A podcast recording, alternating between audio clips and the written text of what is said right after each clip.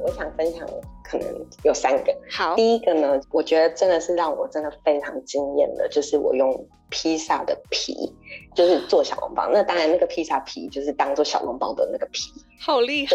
那我真的，其实这个也是有看别人分享，但是我自己没有试过，我就不敢乱分享。嗯、对，然后我自己试过以后，真的觉得它就是百分之百。就是小笼包的皮啊，然后所以我就是想象哎，真的真的很难想象，我没想到这个披萨皮可以被我拿来用在小笼包。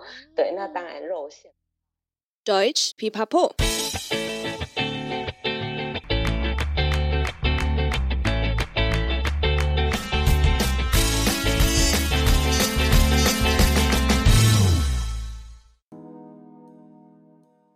Hallöchen, willkommen zurück bei Deutsch Pipapo, deinem Podcast zum Deutsch lernen。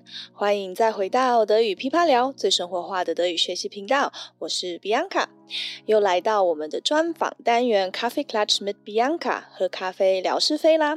这集邀请到的是目前在德国的创作者 YC，没错，就是会在 IG 上分享很多美食记录或是生活实用资讯的 YC。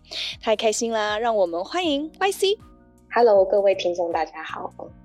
真的很谢谢 YNC 来到我们的专访，成为我们第一个远端连线的德国来宾哦。哇，是第一个哦！对，也太棒了吧。是第一个。我们之前有一个远端，但是是台中跟台中，只是疫情，oh. 所以没有在我们的 studio。但你是真的是第一个跨国在德国的来宾，oh. 嗯。希望等一下德国网络可以很顺，对，我们也这样希望，大家都知道，嗯，希望希望。好，那我们先来聊一下怎么跟 YC 认识的。当然，首先基本上我之前嗯蛮早就开始追踪 YC 的 IG，因为他的 IG 非常特别，上面有推荐很多好的食物，尤其是美食制作啊，还有很多细节，比如说你要怎么去超市买一些食材等等的。后来才发现。原来他全部都是在德国，而且是在 Münster，就是我读大学的地方。那后来有机会在二零二零一起参与德国的创作者串联活动，那时候才真正的认识 YC。对，我记得，因为那时候我们是第一次串联，就是德国创作者的串联。对，然后呃，分享的是有关于台湾跟德国的文化差异。那其实呢，我是在串联之前就已经知道。呃，Deutsch Pipapo，那那时候会知道 Deutsch Pipapo 是因为有你们分享了一个测你的德国指数的 Bingo，对，我印象非常深刻，因为那时候一看到这个，我就觉得，嗯，我要来试试看，就是我到底呃做了哪些是德国人会做的事情，对，然后就觉得很有趣，呃，也因为前德国室友很多才连线成功，就比如说穿袜子，然后再穿凉鞋，或者是拿。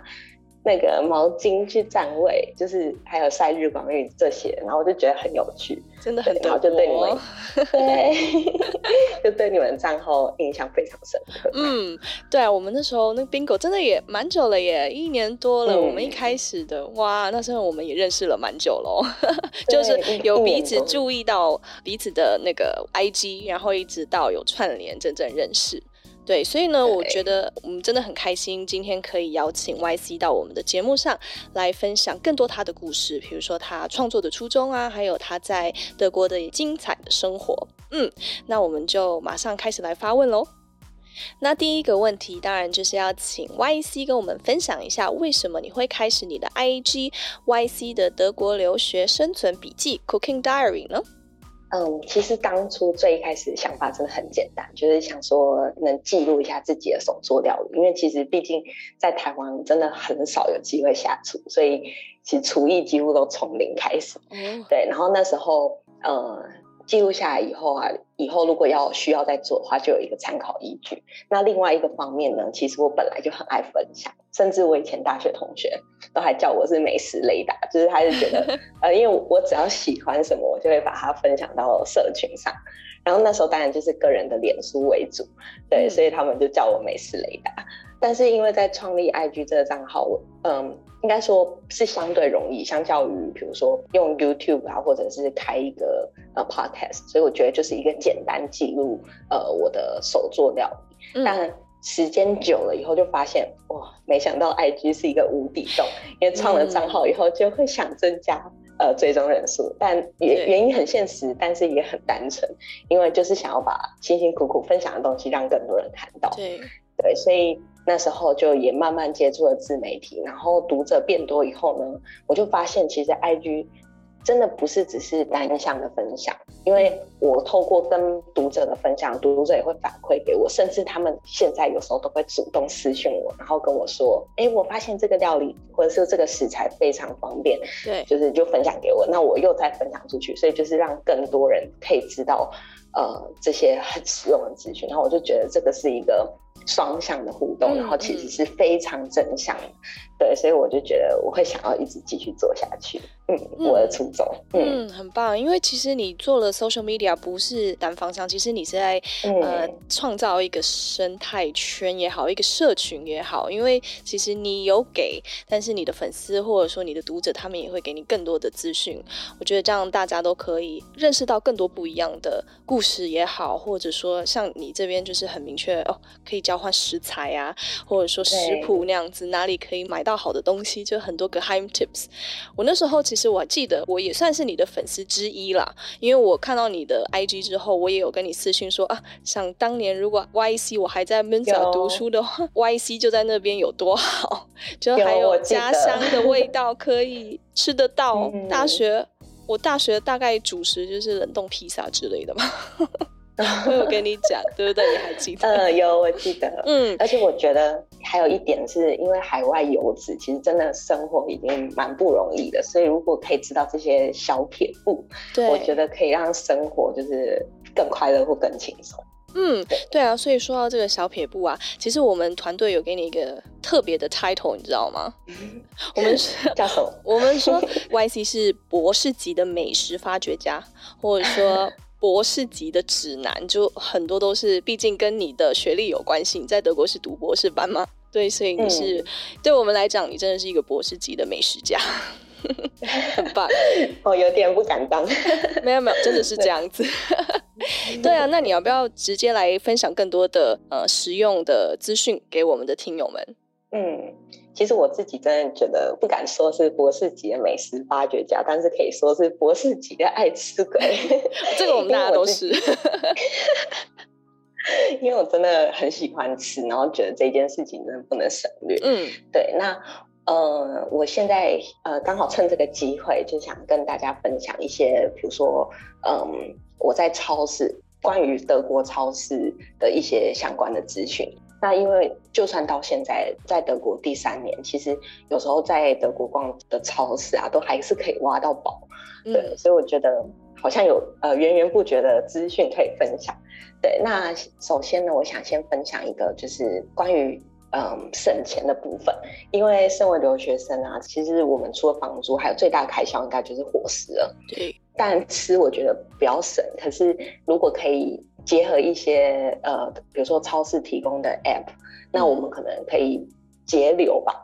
对，所以我今天要第一个要分享的是，我自己本身都有下载一个叫 Leader Plus 跟呃 Payback 的 App。嗯，那 Leader Plus 就是给 Leader，, leader，对对，它每一周都会推出不同的优惠活动。那甚至你消费达到一些金额以后，它会赠送有可能是赠品或者是折价券。所以其实长久下来，真的可以省了不少钱。哇，OK，对，那它这个的用法其实就是下载一个 App，然后呃，你在付款前，店员会请你出示这个你的一个专属的条码，然后你需要扫这个条码，嗯、你就可以呃，比如说拿赠品，或者是有更优惠的价格。好，然后这个就是 leader 而已嘛，对不对？刚刚有说对，这个是叫 leader。就跟听友补充一下，因为可能在德国的 Supermarkt 就是我们的超市有呃不一样的品牌，就其中就是有 leader 啊，还有大家可能知道的 r e v e r 还有 Aldi，还有还有什么 Edeka，对不对？这几个嘛，对不对？嗯，嗯对对。或者是 DM，呃，DM 不太算超市的，就是也是比较就是美妆店、对药妆店。对对，对。接下来要分享的就是 Payback 这个 App。嗯、那这个 App 呢，它其实就是跟更多的超市或者是药妆店有合作。嗯。那在 App 上，它会有不定期的点数加成活动。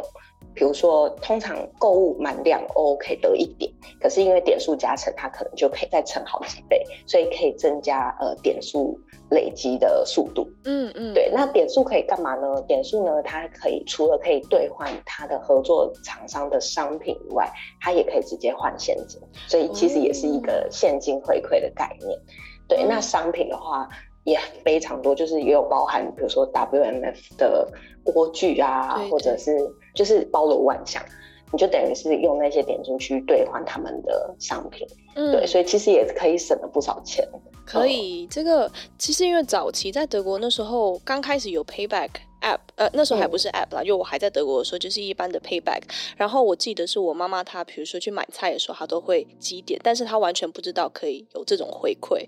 然后后来我才发现说，哦，她的点数已经积了那么多，就直接换了咖啡机之类的，就单价很高的东西都可以。就除了你刚刚说很实用的一些。大家都知道 VMF 这个品牌嘛，就很好的锅子啊，嗯、或者说就是刀具之类的刀具，对、嗯、你厨房需要的东西，呃，其实都可以换得到。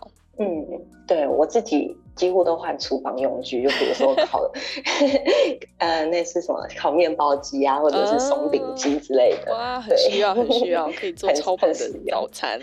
所以大家都知道 YC 真的很注重吃，好幸福哦。如果当时，如果当时就认识他的话，可以多有口福呢。对啊，那除了像这种省钱的 App 以外呢，你还有其他的资讯可以分享吗？嗯，给我们听。呃，另外我觉得。我这个部分我就真的要赞叹一下德国，因为我自己觉得德国对于食物来源是非常重视的。嗯，就比如说从一颗鸡蛋到整个肉制品的生产链都有非常严格的规范。对，那其实当初老实说，我对于这些我真的不知道，因为呃，应该说就算看到商品上面有一些标志，我也不会仔细去看。但后来就觉得很有趣，就觉得哎。诶这个是什么？会想了解，就比如说像鸡蛋，它上面可能会有一些条码，代表什么意思？呃，就去做了一些功课，才发现哇，它原来可以透过这个条码去追溯，呃，你这个鸡蛋的来源，或者是你这个鸡它是怎么样，它它是怎么养殖的，然后是、嗯、呃从哪里来的？对对，然后就觉得哇，这跟台湾蛮不一样的，因为我还特别问了妈妈说，哎，台湾的鸡蛋我。记得好像没有特别有条码，呃、然后就说没有。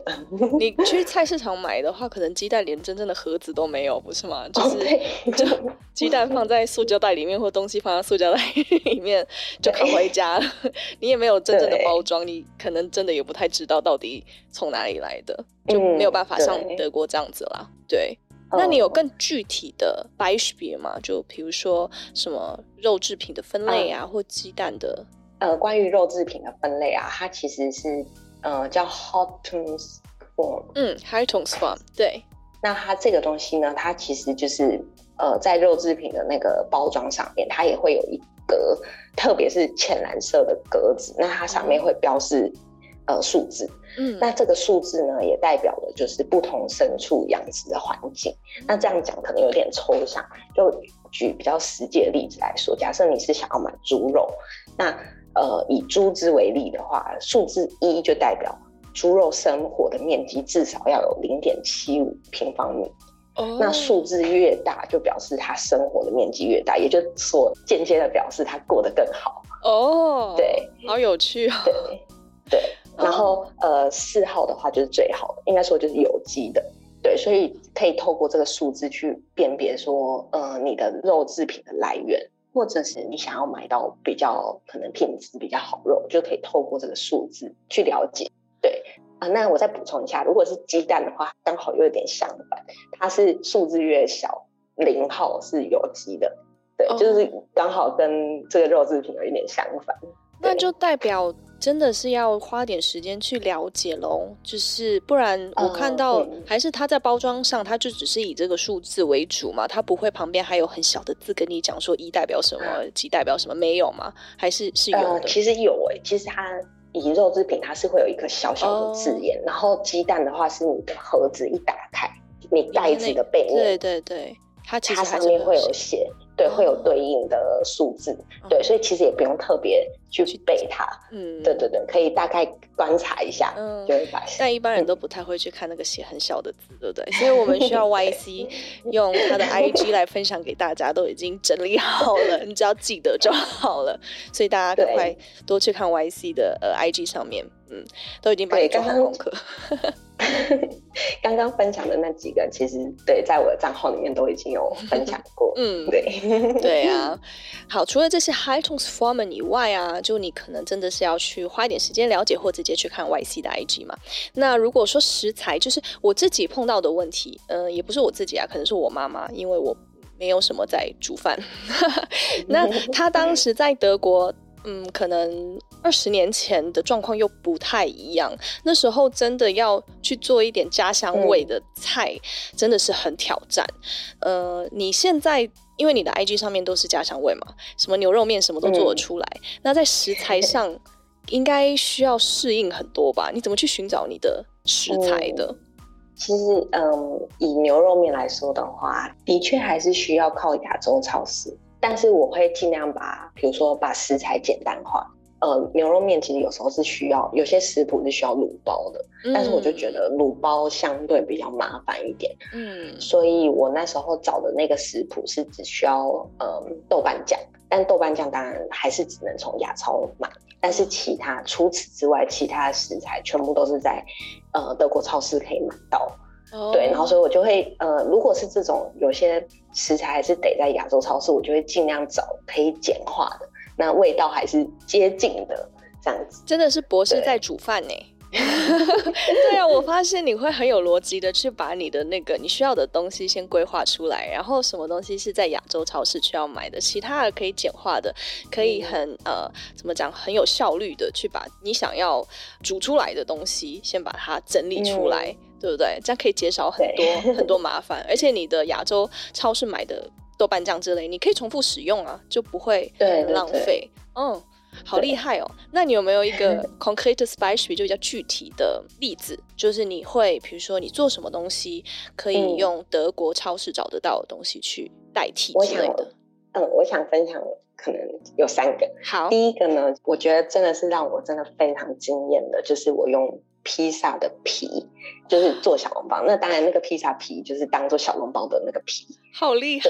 那我真的其实这个也是有看别人分享，但是我自己没有试过，我就不敢乱分享。嗯、对，然后我自己试过以后，真的觉得它就是百分之百就是小笼包的皮啊。然后所以我就是想象哎，真的真的很难想象，我没想到这个披萨皮可以被我拿来用在小笼包。对，那当然肉馅的话。嗯，这个部分就是就跟可能准备水饺的概念是一样的。对，那主要那个皮，因为我通常有时候水饺皮或这种还是要在亚洲超市买，嗯、或者是这种小笼包的皮。嗯、那如果可以用披萨皮来代替的话，真的全部的东西就可以在呃德国超市取得，然后做出来的小笼包其实是一模一样，我自己觉得是一模一样，哦、或是差异不大的。那我想请问一下，像披萨皮。因为德国人真的很爱披萨。嗯、那如果说你披萨皮是在德国超市买的，跟如果你真的在亚洲超市去买现成的皮，成本上哪一个是比较成本便宜的？会有省到嘛？如果都是在德国的超市买，因为毕竟亚洲就是进口的东西，我我想象会会比较贵一点，比较贵。我自己觉得是有比较贵，嗯、但是因为我自己在德国超市没有。买过小专门小，就是买过一般的水饺皮，对那那个其实几片，就是它那样一盒也要两三欧。对啊，因为它甚至更高。嗯，嗯我觉得，我觉得，因为它就是可能都帮你嗯擀好或什么之类的嘛。嗯，对，对我相信成本一定会比披萨皮高。嗯，我觉得比披萨皮高。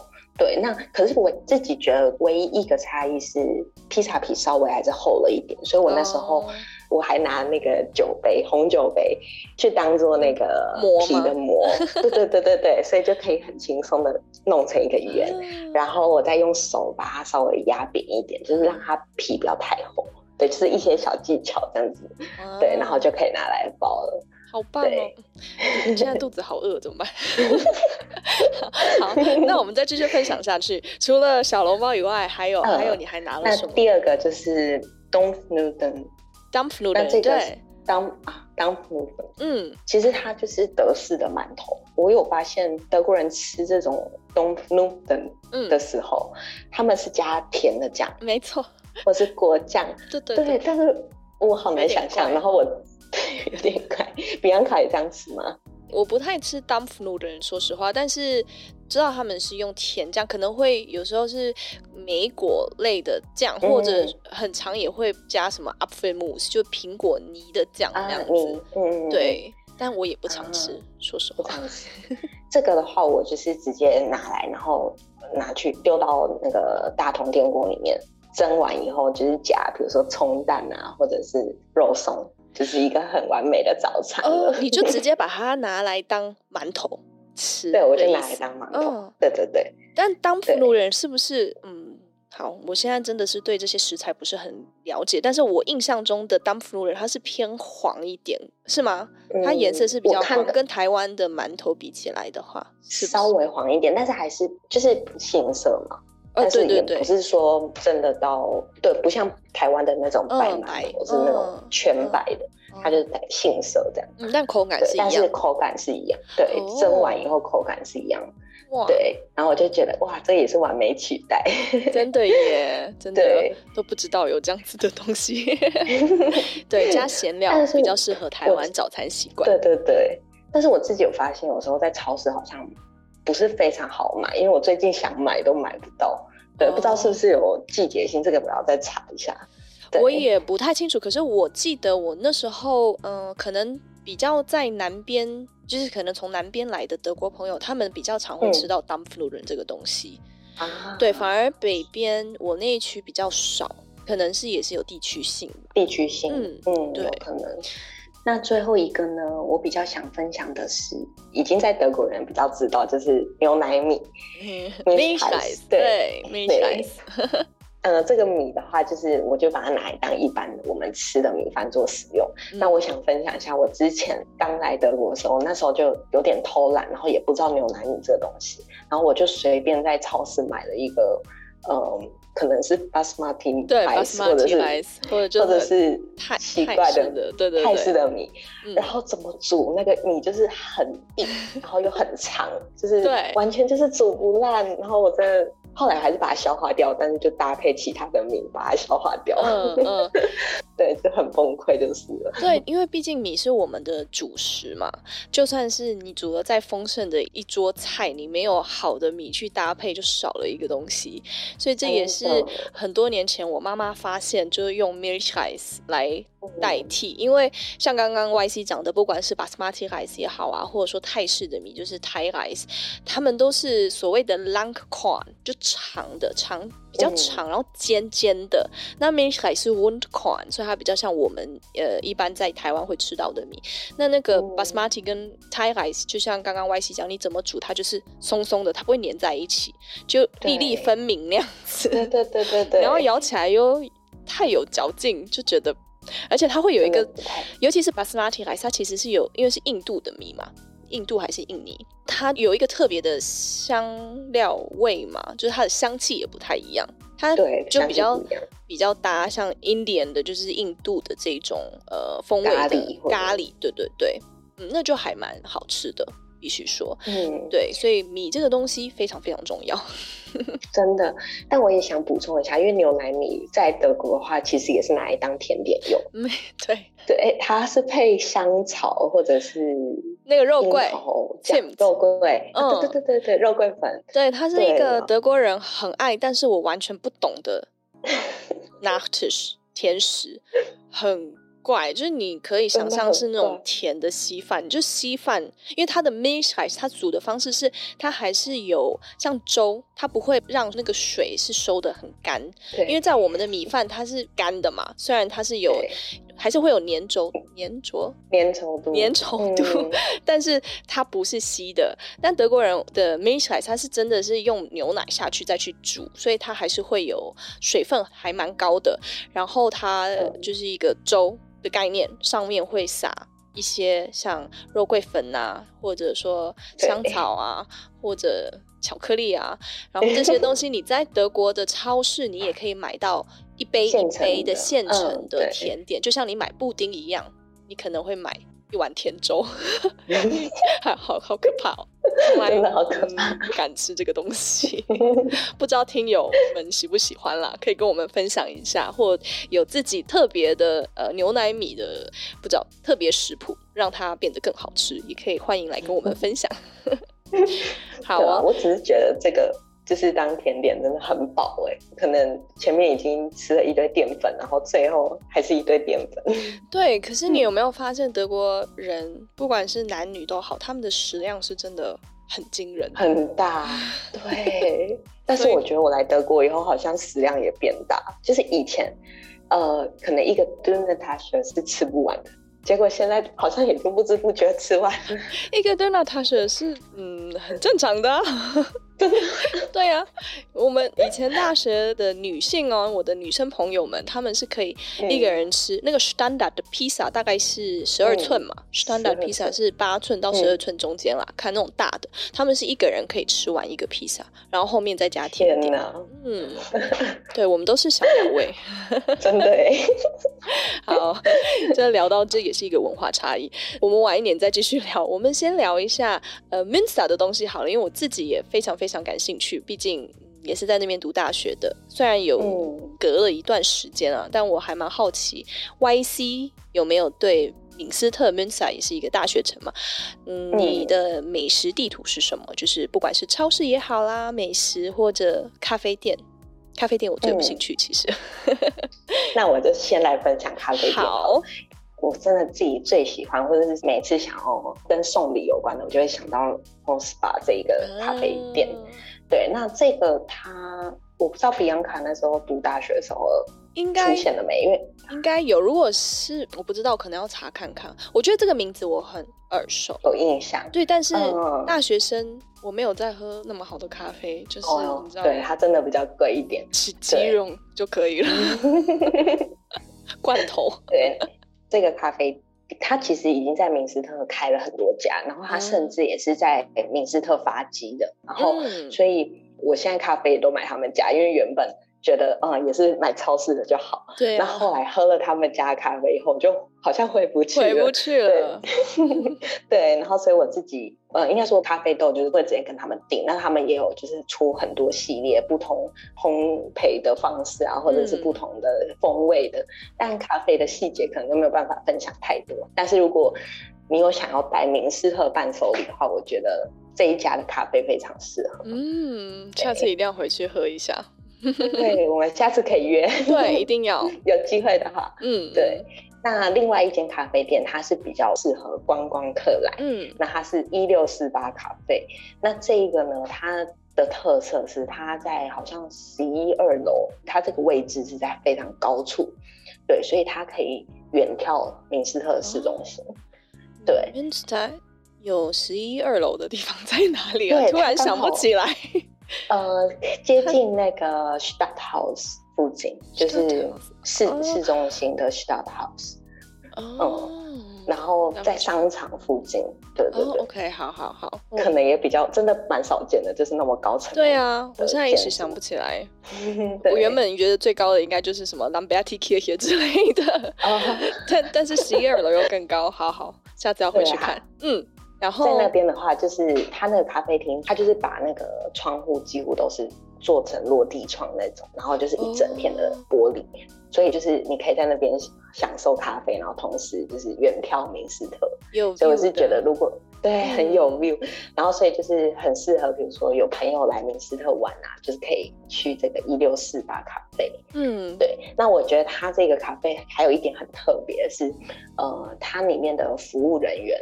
通常是有一点点就是残疾，就是不是很严重，但是他们就是呃有时候沟通上面可能你要花一点心思跟他们沟通，嗯，对。但是我觉得他提供一个非常好的工作机会给他们，对啊，对啊。对对，我觉得是也是非常特别的一个地方哦。好，嗯、没有关系，我们会帮大家整理出来 YC 的口袋名单，所以 大家现在好好的听着 YC 跟我们分享就好，不需要做笔记，我们会帮你们。对对对，嗯，好，那还有吗？嗯、除了咖啡厅以外，呃，除了咖啡厅以外，另外一个先分享一下，就是一个亚洲餐厅。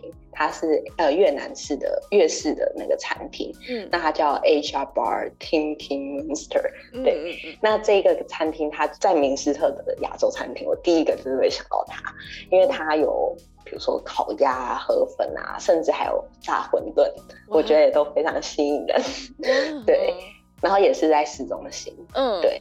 那这个美食地图可能之后我们应该会，我这边也可以把它整理起来，对对，对就是。发布这个贴文，嗯、可能大家会比较好理解到底在哪里。对，我们会一起分享，然后还有 YC 下面还会再备注很多东西跟大家，嗯、让大家更有印象或补充更多的资讯。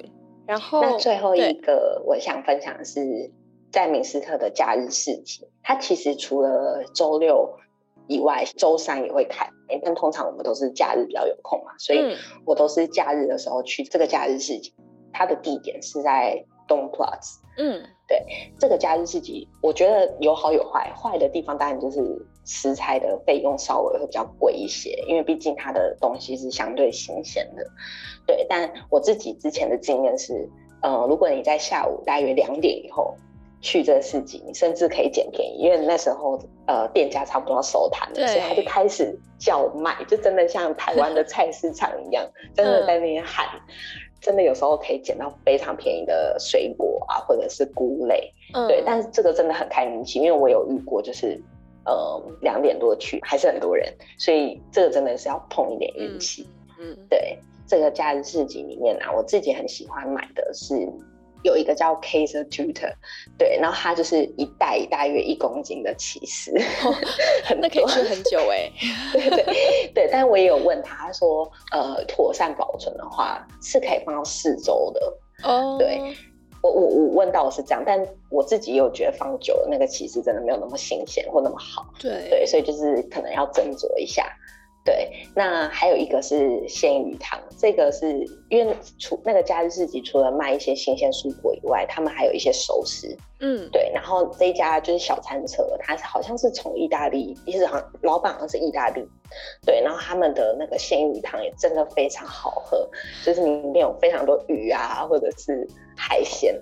对，然后你只要跟他说 fish soup 就可以，他们就知道了。I know fish soup bitter，鲜鱼汤。哦，好饿，越听越好像有点滔滔不绝的一直讲。真的，这个真的是讲不完。而且刚刚 YC 分享的都是我那时候在 m i n s t a 读书都还不知道的东西耶。对啊，那时候真的是以冷冻披萨为主，好可怜哦，哭哭。我也不知道这些是最近才有的呢，还是怎么样？呃，有一些介绍的应该是比较新，因为 Minster 它其实翻新了很多地方，嗯、就它连市区里面也加了很多，嗯、呃，像什么 Einkaufszentrum 嘛，就一些百货公司之类的，嗯、那是以前其实是没有的。嗯、对，我可以分享一个餐厅，我不知道它还在不在，YC 也可以去那边帮我吃看看。它现在还是不是品质那么好？好，还是你会不会喜欢那边的东西？当然，因为德国人最爱吃的就是意大利餐嘛。那有一间、嗯、那时候就有的意大利餐叫做莫卡多，它好像是在 Rotenburg 那边。我之后再分享给你。哦、对，然后它是在一个非常非常小的巷子里面，但是它的披萨跟它的面是真的很道地，就是很道地意大利味，我还蛮喜欢的啦。好，我也要笔记起来。对，而且那 那时候，因为它单价偏高，所以大学生的时候，你就是可能 特别的时候，像呃生日之类的才可以去吃嘛，嗯、才可以去吃。单价比较高一点，嗯、对。可是我还蛮喜欢的，可以去试看看。嗯，嗯好哦。嗯、想再问一下比安卡，那时候因为我觉得 Flammkuchen 好像在也是德国人很爱的一个食物之一。哦、对对，然后我突然想到明斯特还有一家叫。The Fool The Food，哦，好像听过。嗯，然后这一家他专门就是吃那个，就是他的方库很是可以吃到饱的，很多学生很爱去。就是你只要付，哦、对，吃到饱，就是你只要付好像十几欧，然后你可以无限的点那个方库很，哦、所以很适合一群人，就是大家一起去，然后都是点吃到饱，然后大家就可以一起 share 这个。Flammkuchen 这样，那 YC 要不要跟我们听友解释一下 Flammkuchen 跟披萨的差异？Flammkuchen 是嗯、呃，它其实是最原始的，或它最经典的，应该是在 Alsace 嘛，就是靠近呃法国边界那一区。Alsace 或者 Alsace 的 Flammkuchen，但 YC 跟我们听友分享一下或解释一下它跟披萨差异在哪？它的差异，嗯嗯，我自己觉得最大的差异在于饼皮的厚薄度。像披萨，我们会想象最后端会有一块特别厚，然后有时候我们不想吃的那一块，就是没有料，然后很厚。那 Flammkuchen 的话，它就是全部是薄的，然后上面是铺满了，比如说培根啊、洋葱啊，对，呃，就是那个算是酸奶。酸奶它不太会是像披萨那种番茄酱起司，对对对，嗯、它是那种酸奶起司酱，比较不一样。然后那一家店的。另外一个特色是，它还有做甜的，所以它除了咸的 Flammkuchen 以外，还有甜的。对，然后我也觉得哇，真的好特别。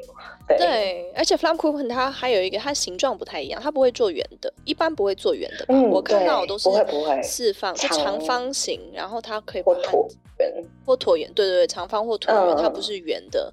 呃，这个是跟披萨的差异比较大的。然后切法的话，也不会像披萨是以一个圆形去切，它是直的切，有的横的切。对对对对对，没有中心往外切，它就可能直接像井字这样切进去那样子。对对对对对对对，嗯，也很推荐大家去试一下。的 Flammkuchen。嗯，好，那刚刚聊了那么多吃的，我们赶快再聊下去，不然我肚子会太饿。所以呢，我想要知道，或我们的听友一定都还想要知道说，说那 YC 你在德国生活那么久，有感受到一些文化上的差异呢，还是一些比较特别的生活体验呢？那我先从生活上面来说，嗯，我自己其实很享受在德国的生活，因为我觉得步调比较慢。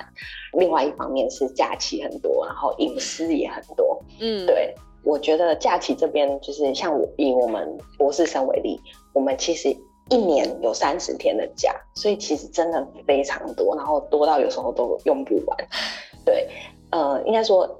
假期多的另外一个面向是老板愿不愿意让你放假。那我觉得在德国其实假真的就是让我们休息用的，所以老板几乎都不太会呃说不准放假啊，或者是不准不给假之类的。就是我们想放假，我们真的就是可以跟老板讲一声，只要手头上面没有就是非常急迫的事情的话，通常一定都没有问题。嗯，对。那隐私这一块，我觉得也是他们非常重视的一点。就举我的例子。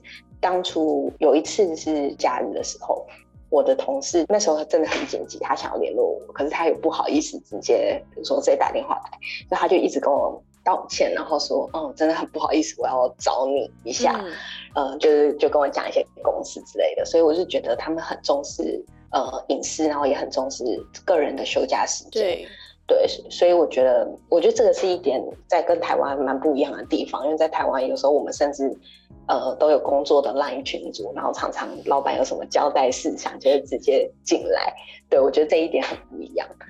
对，嗯，这的确是像 YC 讲的，呃，真的公司很分明。就如果你休息的时间真的是你的时间，嗯、其实不管是老板，就像刚刚 YC 说的，连同事都好像有什么紧急的事情要打扰你，都会有一点不太好意思，因为是相对的嘛，因为彼此注重呃休息时间是一件非常重要的事情。嗯嗯。对，而且隐私这一块我可以再分享一下，就是会觉得他们比较不会去问太私人，也不太会去聊，比如说赚多少钱啊，哦、或者是比较会分享假期去哪里玩，但是不会分享呃家里面的一些私人的事情。对，对我觉得这也蛮不一样的。嗯，而且这一点我可以稍微。呃，也不是说补充，可是跟大家再提醒一下，这我觉得是，如果你现在不是学生了，你已经是呃上班族了，那你可能一定会接触到同事，然后也会要跟他们。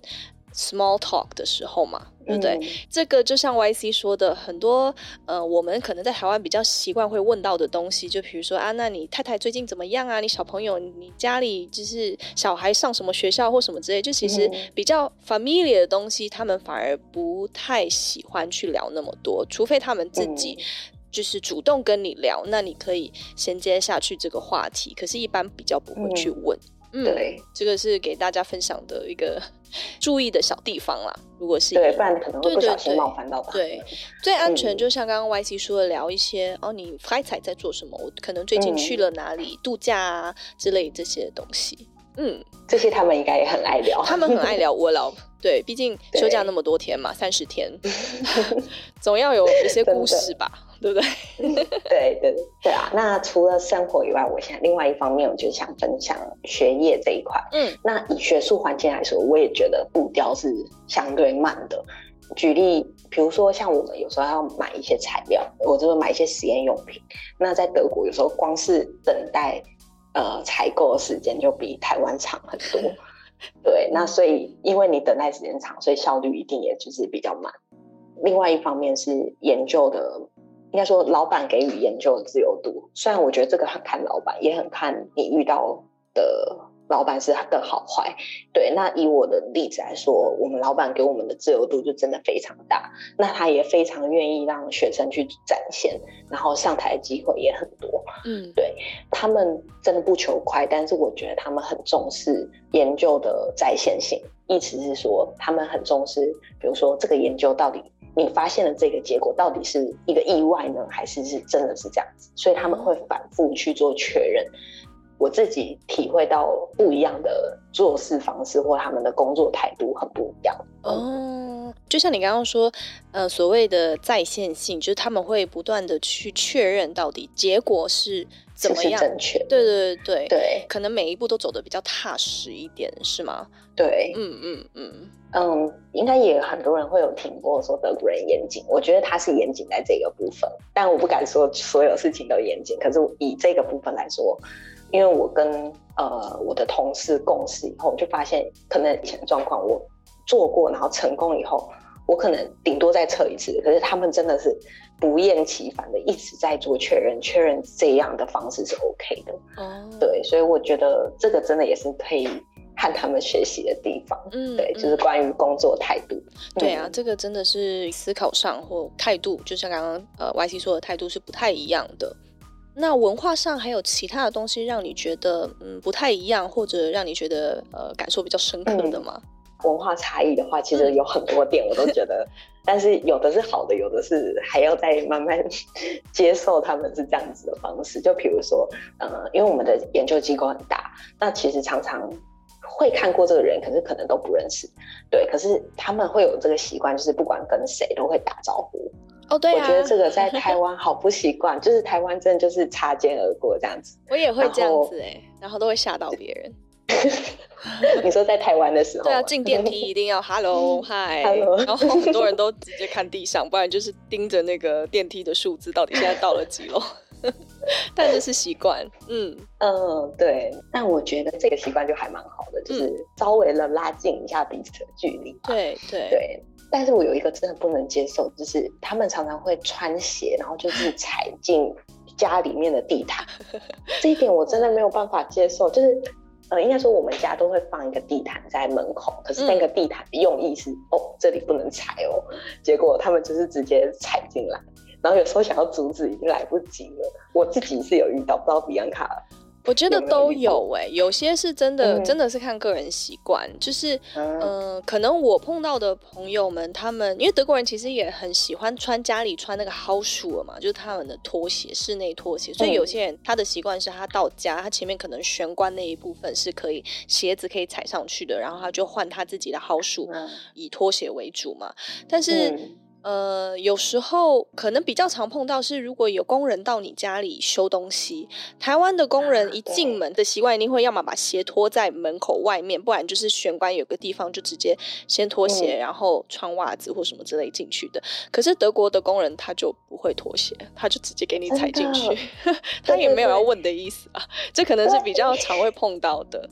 对对对对，嗯，可是有些房子啊，嗯，如果是 house 为主，就单独栋的这种 house，Wohnung 不一定，Wohnung 可能有些呃，从玄关开始就是有地毯了，或者它可能是、嗯、呃客厅里面才会有地毯，可是玄关可能是 Parkett 或者 Holzboden，就是木板这样子嘛，嗯，那比较好清。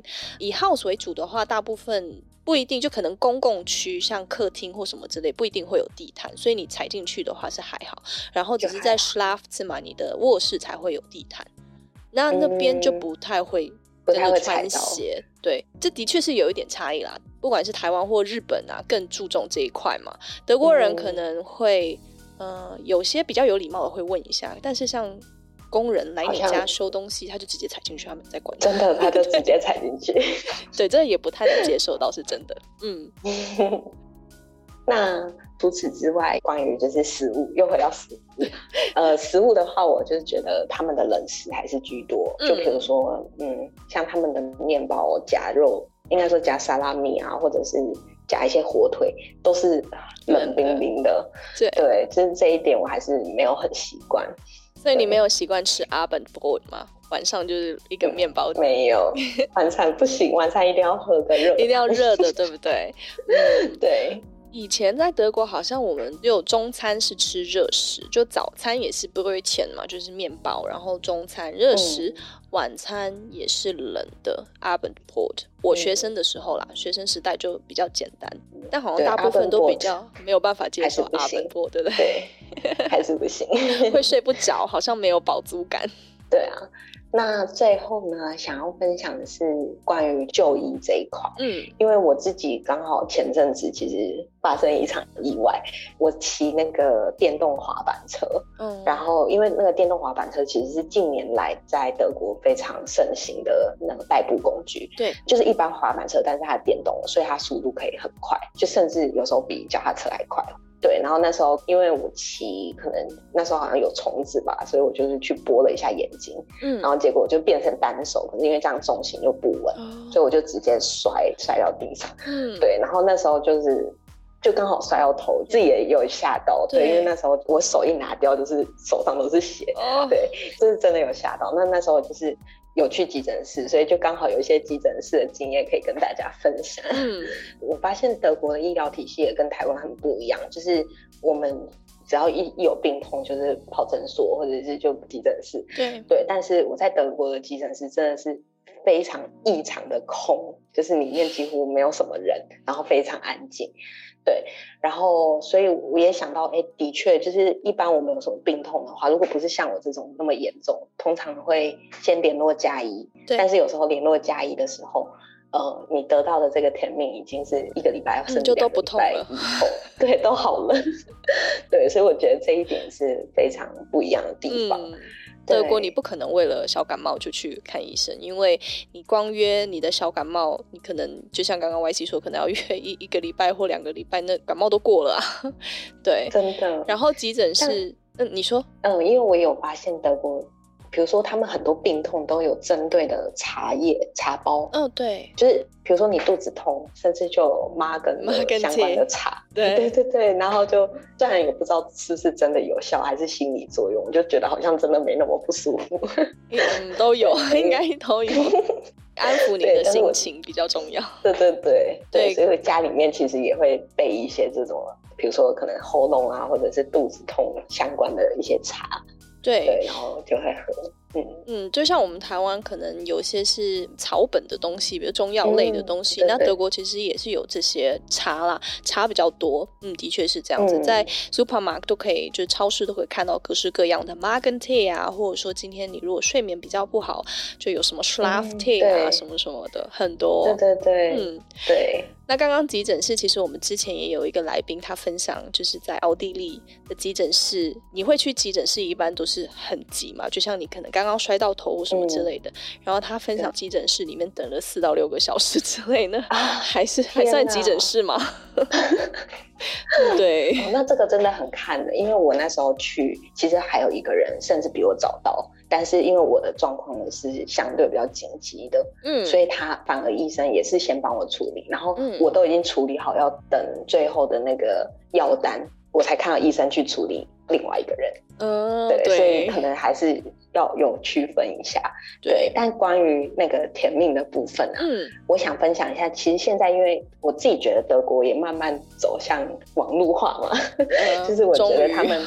终于，对，因为他们现在有还有一个网站叫 Doctorly，然后这个网站它其实是你可以先呃在线上搜寻一些，比如说一一些医生，然后你可以直接透过这个线上平台去预约医生。Oh. 对，然后我甚至我之前会用这个平台，那时候是要预约打疫苗，因为那一阵子疫苗还没有那么多的时候，我就是一直刷那个。这个网站，嗯，然后就终于预约到一个也是在北威，但不是在 Münster 的嘉义，嗯，对，所以最后就是在那边打疫苗，对，所以我觉得如果真的有害怕不敢预约的命，或者是觉得嗯很难约的话，嗯，也可以试试看这个网站，这样。对，这个就是很多人在德国可能会有的恐惧吧，就是讲电话，嗯、就语言上，因为你面对面的话，可能还比较好知道说对方现在的表情，也就透过他的表情知道说，哎，你现在刚刚他有没有理解？嗯、但是电话就真的还蛮还蛮残酷的一个东西。电话我也是会莫名的比较紧张一点，甚甚至有时候都查好要怎么讲才会播出这个电话。哦、对，你要 先做好功课。那我们既然都聊到语言这一部分的，那 YC 可不可以跟我们分享一下？就是毕竟我们也是语言学习平台啊。嗯、那呃，你对语言这一块，就德文这一块，在呃生活上有没有碰到什么问题还是困难？嗯，我先补充一下我自己刚来德国的语言背景好。好好。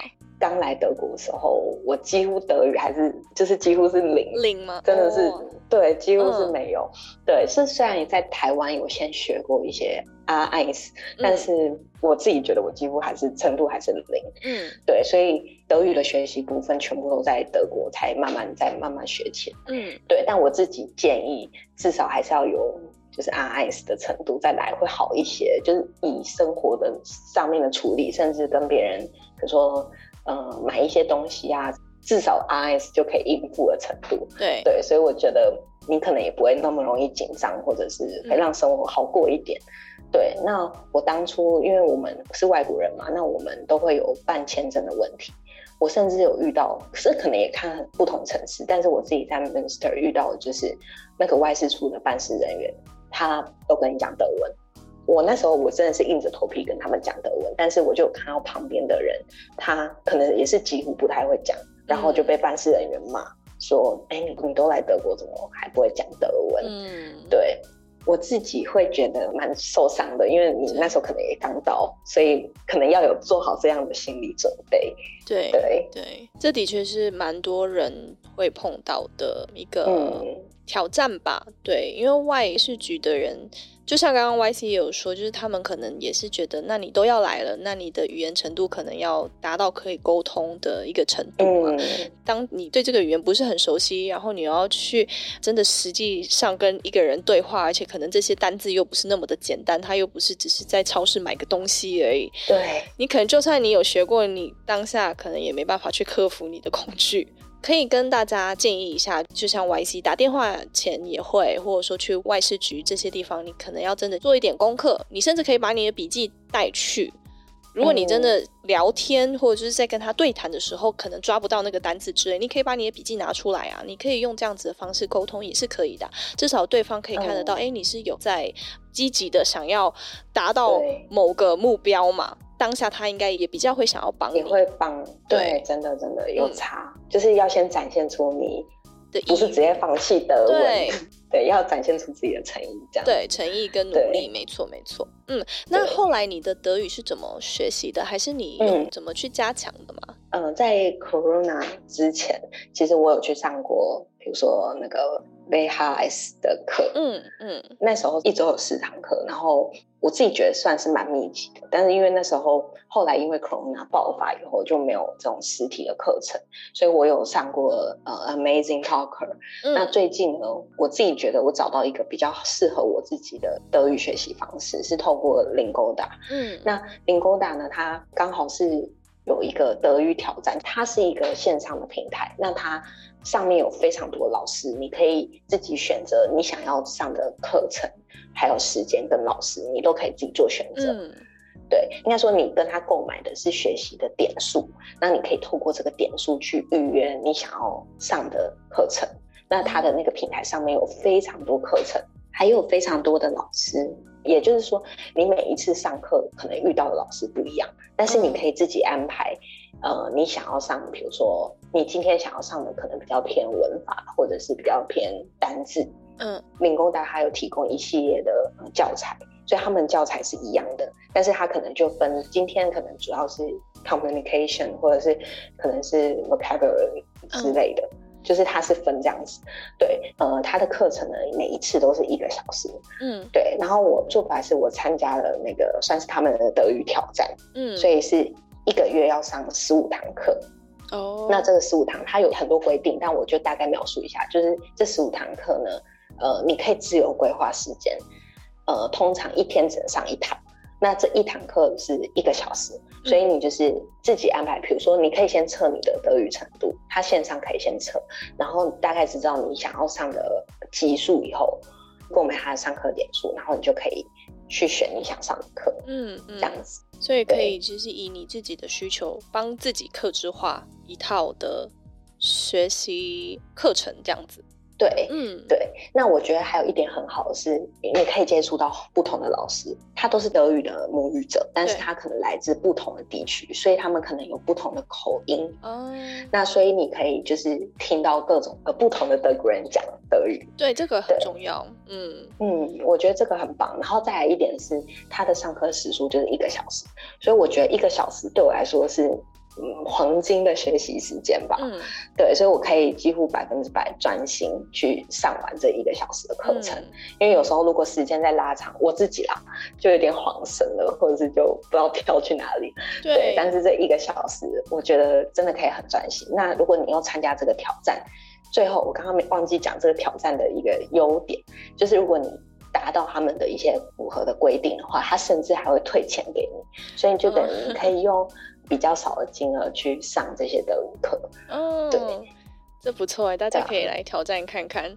而且像刚刚 YC 有提到说一个小时，毕竟大家嗯可能都生活或工作也是比较繁忙嘛，那你可以抽一个小时出来，嗯、然后可是可以比较频繁的去上的话，效果一定会比较好，比你可能一两个礼拜，然后你就呃把全部塞满在两个小时或三个小时，那个效果应该不会那么的好。对，我自己觉得参加这个挑战，还有一点就是养成自己我几乎每天接触德语的习惯。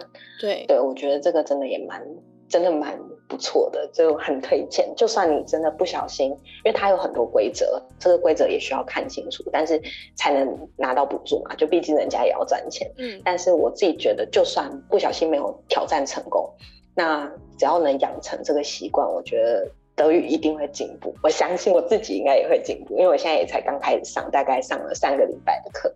一定会进步的，要相信你自己，你在那边 很棒。每天说一点德文，一定会很快就进步了。嗯，欸，那真的时间过得很快，我们已经到了节目的尾声，跟 YC 可以有聊不完的话题。之后去德国一定要继续 聊，续聊，把我们那一圈在北威有很多那个呃创作者都邀呃，可以可以，对，邀约一下，我们一定要邀约一下，然后大家一起聊，一起来一个很长很长的 Coffee Clutch 这样子。可以可以，我们也可以直接约在 Rose Bar。好，Rose Bar 就这样定了。那 YC。你一定知道我们节目的传统吧？对，我们都会最后请我们的来宾分享一句他们的呃座右铭，就是一般你会用什么话或哪一句话来激励你自己？嗯、对，然后这部分嗯，没错，要考验你的德文了，就是 要说德文哦。然后说完还要帮我们解释一下。嗯，好。呃，那我的座右铭其实有一点点长，那那一句其实是算是从英文翻过来的。我先念它德文：Man muss eben euch Dinge tun, von denen man glaubt ihnen nicht gewachsen zu sein。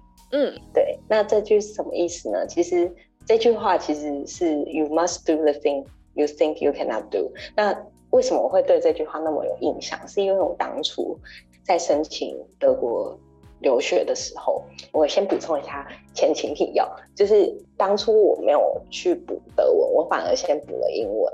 那是因为我知道我自己之后，呃，在读博这段时间，全部都是要用英文去沟通、去学习，或者甚至最后的论文写作全部都是英文。那我想先再把我的英文提升一个层次，所以我那时候因为时间不多，所以我只好先舍弃了德文。当然，德文很重要，但是我当时。做的决定是这样子，所以我就是到了托福日期班，呃，去补英文这个部分。嗯，对。然后那时候，因为我一直给自己设定的目标是，我不想再靠家人呃的资助，就是我想要靠自己的能力去出国留学。对。所以其实当时我自己心里面也很矛盾，因为我不知道我自己做不做得到。嗯，但我就是看到这句话，就是一直记在心里，一直觉得我就一定要试试看。现在回过头来就，就哎也发现自己真的不知不觉走了那么远。那当然在德国有很多事情需要克服，所以我就是一直把这句话当做自己的座右铭。对，那其实你去做一些你可能认为你自己做不到，其实你好像又多跨出了自己的舒适圈。或者是你就更创造了更大的舒适圈给自己，对，所以我觉得，嗯，我就一直记着这句话，一直到现在。嗯，真的很棒的一句话。Man muss auch eben Dinge tun, von denen man glaubt, ihnen nicht gewachsen zu sein。就像 YC 刚刚一直说的，就当你踏出舒适圈那一步，其实已经有在达到了一个目标了。并不是说眼前一定要什么特别的目标，当你往那个方向前进，其实你就是在达到这个目标的路程上了。我觉得真的是很棒，嗯、而且要时常的去相信自己。其实这一句是要相信你自己。Von denen man glaubt, ihnen nicht gewachsen zu sein，意思就是说你可能有一些担忧、顾虑，说哎，你达不到这个目标，但是你做了，你才知道。对，真的很棒，而且不管说你现在 YC 也是，呃，一路靠自己走来。然后完成了很多你自己想要达到的目标，完成了很多事情，比如说你的 IG 啊，或者部落客，我们都非常非常期待每一篇的发文，或者说你部落客上面分享的任何故事。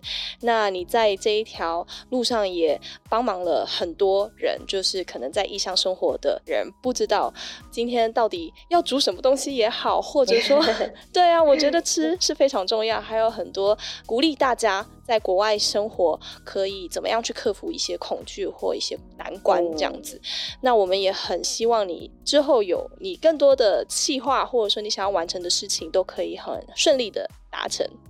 那谢谢，很 谢谢，很谢谢，很开心邀请到 YC 来跟我们分享更多的东西。谢谢 YC，没问题，也谢谢你们。好，那谢谢你今天的收听。喜欢的话，记得订阅德语噼啪聊 Podcast，还有 IG，一起丰富你的德语生活。记得加入我们的 FB 社团，搜寻德语噼啪聊，一起讨论，让学习德语更有趣哦。Bis zum nächsten Mal, wir freuen uns auf dich, deine Bianca und YC. Tschüss. Tschüss.